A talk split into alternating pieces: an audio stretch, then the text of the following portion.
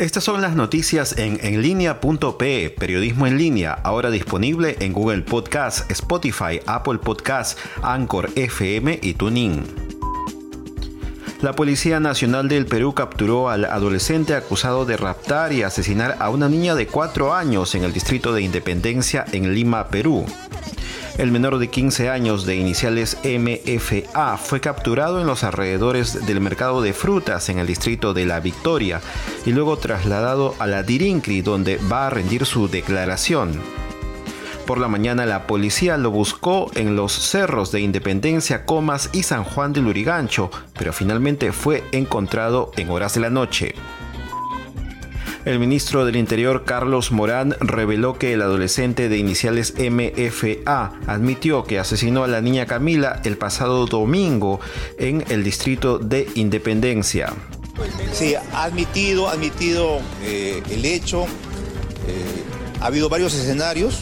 El momento que se produce eh, la violación y el asesinato de la niña, cuando se cambió de ropa, cuando pretendió esconder el cadáver, pero como le digo, esto es materia de investigación. Yo quiero acá aprovechar para instar que protejamos a nuestros niños. La policía va a hacer su trabajo como una primera línea de acción, pero también están los medios de prensa. And I also want to salute uh, especially uh, Secretary General Javier Pérez de Cuellar Murió don Javier Pérez de Cuellar, el ex secretario general de las Naciones Unidas, a la edad de 100 años, según confirmó su hijo Francisco Pérez de Cuellar. Se trata del diplomático peruano con mayor trascendencia en el mundo, en especial cuando ocupó el cargo de la jefatura de las Naciones Unidas y donde coincidió con los principales políticos y personalidades del mundo. Bueno, la pregunta es, difícil de contestar porque...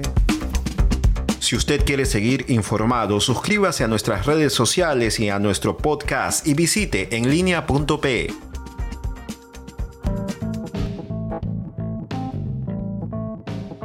Toda la información actualizada, los datos desde adentro y las mejores historias seleccionadas en un podcast, porque no es suficiente leerlo o verlo en una pantalla.